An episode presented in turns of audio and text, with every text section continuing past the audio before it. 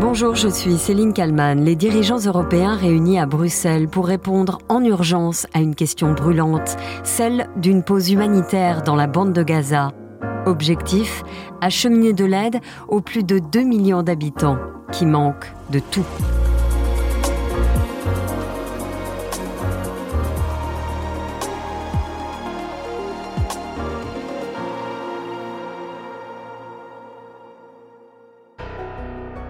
C'était il y a quelques jours, après la visite du président américain en Israël. Joe Biden, lui, a obtenu des Israéliens et des Égyptiens l'ouverture d'un passage pour euh, l'aide humanitaire à Rafah. Voilà, et l'Égypte annonce un passage durable, durable de cette aide vers la bande de Gaza. Des centaines de camions d'aide patiente, vous le savez, au poste frontière de Rafah. Les 20 premiers vont pouvoir entrer. Il y a vraiment urgence humanitaire. Les camions qui patientent à ce moment-là sont donc remplis de denrées afin de venir en aide à la population. Ils sont remplis d'eau et de nourriture. Une petite vingtaine de ces camions est autorisée à entrer dans la bande de Gaza. Mais pour l'OMS, c'est largement insuffisant. Il ne faudrait pas 20 camions, mais 2000 camions. 20 camions, c'est une goutte d'eau dans l'océan des besoins à Gaza. Avant les attaques terroristes menées en Israël, le territoire, sous le contrôle du Hamas, était déjà très isolé Entouré de murs, Gaza ne dispose que de trois points de passage terrestre vers l'extérieur, deux avec Israël, un avec l'Égypte.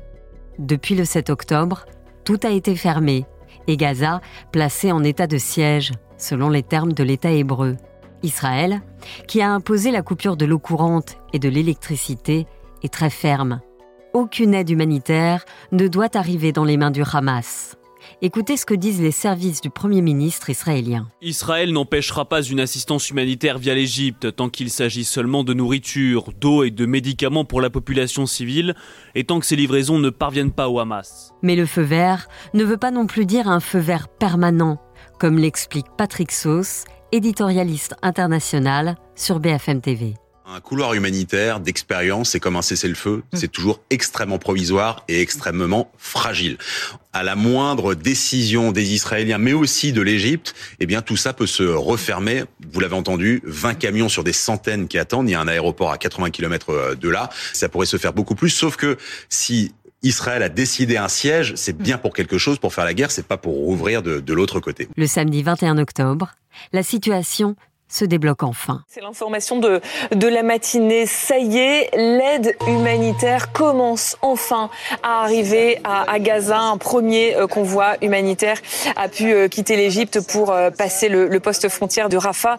Ça faisait des jours que des centaines de camions étaient bloqués et cette aide, elle est très attendue par la population gazaoui alors que les stocks de nourriture seront bientôt épuisés. La crainte des humanitaires concerne la distribution de l'aide, comme l'explique sur BFM TV Jean-François Corti, médecin et vice-président de Médecins du Monde. Il faut qu'elle rentre et puis surtout qu'elle puisse être distribuée. Hmm. Distribuée, ça veut dire des espaces sécurisés euh, au nord comme au sud où les civils puissent sortir et où les humanitaires ne meurent pas sous les bombes parce qu'il y a déjà une quinzaine d'acteurs des, UN qui sont morts, une dizaine du Croissant Rouge. Donc ça veut dire décesser le feu absolument nécessaire pour que cette aide elle puisse concrètement arriver aux bénéficiaires. Une aide destinée à la population palestinienne augmentée par la France. 10 millions d'euros d'aide humanitaire en plus. Karine de Ménonville. L'aide était de 35 millions d'euros en 2023. Voici le détail annoncé par l'Élysée. 4 millions d'euros à l'Office de secours et de travaux des Nations Unies pour les réfugiés de Palestine dans le Proche-Orient. 2 millions d'euros au programme alimentaire mondial, 1 million d'euros euh, au CICR, 3 millions d'euros pour des ONG françaises et internationales.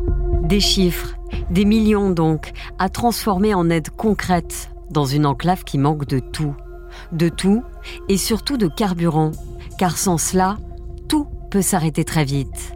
Les réserves de carburant commencent à manquer, alors que les hôpitaux de la bande de Gaza sont complètement dépassés. Sans carburant, pas de groupe électrogène et donc d'électricité. Ce chirurgien est démuni face à la catastrophe qui s'annonce. En fait, l'hôpital de Shifa deviendra un charnier s'il manque d'électricité. Nous ne pourrions pas faire fonctionner les salles d'opération, nous ne pourrions pas faire fonctionner les appareils d'anesthésie. Cet hôpital qui accueille aujourd'hui environ 1700 patients blessés, soit trois fois sa capacité, cesserait d'exister en tant qu'hôpital. Selon les associations humanitaires, Plusieurs dizaines de bébés, nés prématurément, survivent grâce à un apport d'oxygène constant. Des soins qui nécessitent évidemment du carburant pour faire fonctionner les groupes électrogènes. Le chef du service pédiatrique de l'hôpital Al-Shifa à Gaza. Nous ne fonctionnons qu'avec 10 respirateurs, ce qui est un signe fort que la faillite de ce département est imminente. Si l'électricité est coupée, nous perdons les 55 bébés qui ont besoin d'oxygène dans les 5 minutes. Israël refuse de faire entrer du carburant dans l'enclave. L'État hébreu affirme que cela profitera au Hamas. Le porte-parole de l'armée israélienne a d'ailleurs affirmé que le Hamas disposait de stocks de plus d'un demi-million de litres de carburant. Il ajoute que le groupe terroriste le vole aux citoyens et l'utilise pour ses tunnels, ses lance-roquettes ou ses responsables. Après le voyage d'Emmanuel Macron au Proche-Orient, la France a fait une annonce concrète pour aider le peuple gazaoui. Le Tonnerre, un navire hôpital, est parti de Toulon. Maxime Brandstatter, envoyé spécial de BFM TV à Tel Aviv au large de la bande de Gaza. Ce navire militaire, il va apporter de l'aide euh, matérielle, mais c'est aussi un navire qui peut se transformer en véritable hôpital flottant, ce qui est un enjeu car on le rappelle dans cette crise humanitaire, l'un des problèmes, c'est notamment que beaucoup d'hôpitaux de Gaza sont privés d'électricité à cause du blocus euh, qu'impose euh, Israël. Le problème, c'est que ce blocus, il va aussi poser problème au navire, c'est qu'on se demande où est-ce qu'il va pouvoir stationner, car le blocus, il passe par la terre, mais il passe aussi par la mer, donc on se demande encore comment le, le navire va pouvoir accéder à la bande de Gaza. Ce jeudi, les dirigeants de l'Union européenne vont donc appeler à la mise en place de couloirs humanitaires et de pauses pour permettre l'acheminement de l'aide à la population civile de Gaza. Bonjour Léo. Bonjour. Vous êtes euh, chef de mission pour Médecins sans frontières, vous me répondez euh, depuis Jérusalem. Euh, vous êtes en lien évidemment permanent avec vos collègues à, Gaza. Plusieurs camions chargés d'aide humanitaire ont commencé à, pénétrer dans la bande de Gaza via le point de passage de, de Rafah. On parle d'un camion pour environ 100 000 habitants. on imagine bien que ce n'est pas suffisant. Oui, tout à fait. C'est largement insuffisant. Depuis le début de la guerre, le, nombre total de camions qui est rentré s'élève à 62. Donc évidemment, c'est pas suffisant. Euh, pour comparaison, euh, avant la guerre, c'était entre 300 et 500 camions qui rentraient chaque jour euh, dans la bande de Gaza. Donc effectivement, 62, c'est vraiment dérisoire et c'est très préoccupant de voir que l'aide humanitaire rentre ainsi au compte-goutte. Parce que c'est vraiment l'expression la plus appropriée, c'est que cela rentre au compte-goutte. Quelles sont les urgences prioritaires pour les habitants de Gaza aujourd'hui? Elles sont multiples. Alors les prioritaires, c'est difficile à dire tellement il y a de, tellement il y a de besoins. D'un point de vue humanitaire, clairement, euh, il, y a il, y a une urgence au niveau des soins de santé. Vous n'êtes pas sans savoir, je pense, que euh, le nombre de, de blessés n'est pas loin de l'atteindre les 20 000. On a 17 000 euh, et quelques blessés. Qui vous donne ce bilan? Alors ça, c'est les bilans du ministère de la Santé. Évidemment, on n'est pas en capacité, il n'y a pas d'acteur qui est en capacité aujourd'hui de donner, de compter indépendamment, indépendamment les chiffres. Euh, les ordres de grandeur euh, nous paraissent réalistes. Après, évidemment, on n'est pas euh, à, la, virgule près dans ces chiffres. Nous, ce qu'on voit tous les jours, c'est que les, hôpitaux sont totalement débordés. donc ça, en fait, on le voit dans les différents hôpitaux de la bande de Gaza, il y a un afflux quasi continuel de blessés. Le nombre de blessés est totalement au-dessus des capacités des hôpitaux à les traiter correctement. Et ça, c'est un vrai problème. Justement, il y a un navire euh, hôpital français, le Tonnerre, qui a appareillé ce mercredi en direction de Gaza. Il doit participer à des opérations de secours. Qu'est-ce que ça, ça peut changer? Est-ce que ça peut vraiment soulager? Alors nous n'avons aucune information euh, détaillée sur ce navire-là, pour tout vous dire. Euh, je vois pas très bien comment logistiquement ça peut aider, sachant toutes les contraintes logistiques et sécuritaires euh, qu'il faut pour, euh, pour atteindre Gaza actuellement. Donc euh, bon, c'est un bon signe de voir qu'il y a de l'aide qui, qui est déployée, mais honnêtement, sur le terrain, on voit pas trop comment ça peut, ça peut, se, ça peut se développer. Quoi. Si je prends juste l'exemple de l'hôpital Shifa, qui est un, hôpital dans lequel nos collègues travaillent, il y a à peu près en, ce moment 5000 patients qui sont traités dans l'hôpital. C'est un hôpital dont la capacité maximum s'élève à 700 patients. Donc on est euh, sur des, sur des chiffres qui donnent le tournis et qui montrent que la situation est catastrophique. Il faut bien se rendre compte que là on parle de chiffres, mais derrière il y a vraiment des gens, des vies, des corps qui souffrent le martyr en fait. Les médicaments euh, viennent à manquer, euh, on manque de narcotiques, on manque de sédatifs, au niveau de la morphine aussi il y a des manques. On a eu une opération qui s'est passée il y a deux jours, un collègue, donc du coup le docteur MSF qui nous a appelé pour nous expliquer comment ça s'est passé. Il a dû amputer un enfant de 10 ans sur le sol de l'hôpital, dans le couloir, devant sa mère qui était là dans le couloir aussi, et sa sœur qui devait se faire opérer ensuite était aussi en train de voir son frère se faire opérer. Et tout ça sous une sédation qui n'était pas correcte en termes de dose, parce qu'il n'y avait pas suffisamment de, sédatifs à mettre à ce moment-là. Quand on dit que les hôpitaux sont débordés, c'est pas juste que les hôpitaux sont débordés, c'est qu'il y a des gens qui ne sont soignés avec pas, pas suffisamment d'anesthésistes, de, euh, et c'est qu'il y a des gens qui meurent dans les couloirs parce que les blocs opératoires sont pleins et que bien qu'il soit en urgence, le temps que le bloc opératoire se libère, il meurt dans le couloir. Et c'est absolument inacceptable. En fait, il n'y a pas de justification aucune pour dire qu'on ne peut pas laisser rentrer les biens essentiels, notamment les médicaments, à Gaza. Ce matin, la, coordinatrice des affaires humanitaires de l'ONU pour les territoires palestiniens a prévenu euh, qu'aucun endroit n'était sûr à Gaza euh, à cause des bombardements israéliens. Alors on a entendu là ce que vous venez de raconter est tout simplement abominable. Que, vous disent les équipes euh, de MSF sur la sur la situation et, leurs conditions de travail Parce que eux aussi, finalement, euh, ils manquent de tout. Euh, tout à fait. Lina Sting, euh, la coordinatrice a tout à fait raison de dire ça, et c'est quelque chose qu'on voit tous les jours sur le terrain. Vous avez suivi qu'il y a eu un ordre d'évacuation que nous, on a qualifié d'inhumain du nord de la bande de Gaza, parce que cet ordre d'évacuation concernait aussi les soignants. Donc en fait, on demandait aux soignants de quitter les patients, parce que les patients, évidemment, sont intransportables.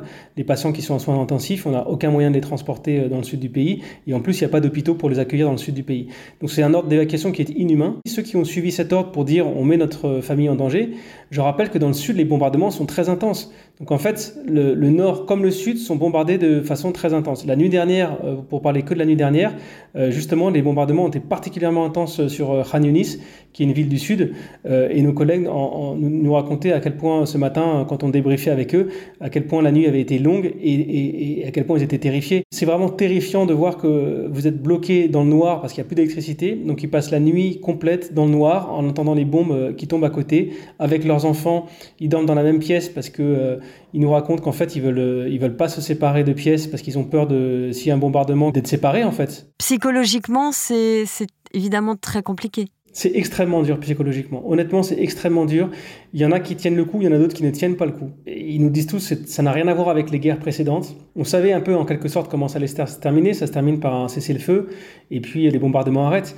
Mais là, la perspective est, terrifiante parce qu'il n'y euh, a aucun cessez-le-feu euh, en vue. Enfin, c'est difficile de voir aujourd'hui un cessez-le-feu qui va, qui va arriver. Et les bombardements, nous, on peut, on peut, voir que les bombardements sont indiscriminés simplement en voyant le nombre d'enfants qui arrivent dans les hôpitaux. À Gaza, 50% de la population a moins de 18 ans.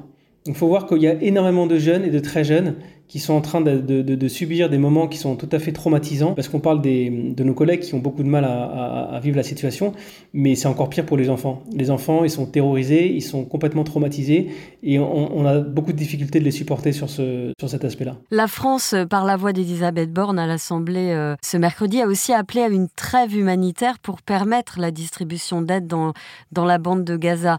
Est-ce que euh, c'est ce que vous souhaitez aussi, évidemment, une trêve humanitaire Nous, nous appelons vraiment au, libre accès euh, des biens qui, doivent rentrer dans Gaza. Cesser le feu, trêve humanitaire, il faut, il faut euh, déjà arrêter les bombardements indiscriminés.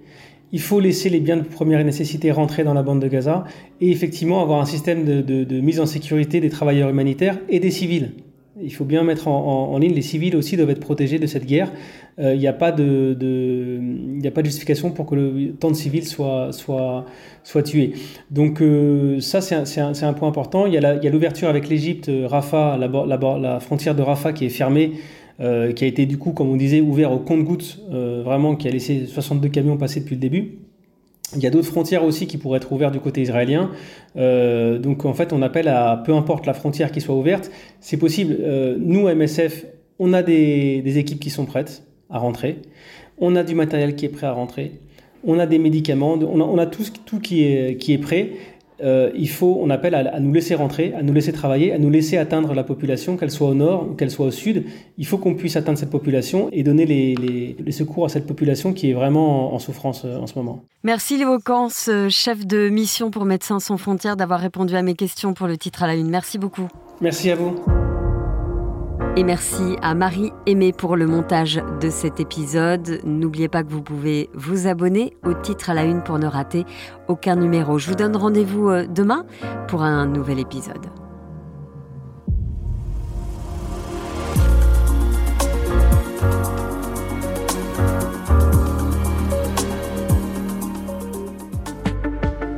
Avez aimé le titre à la une, alors découvrez la question info. Dans l'épisode du jour, on parle du Spasfon. Ce médicament est souvent prescrit contre les maux de ventre et les règles douloureuses.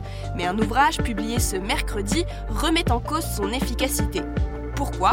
On en parle avec notre journaliste à bfmtv.com. La question info, c'est à retrouver en podcast sur bfmtv.com et l'ensemble des plateformes d'écoute.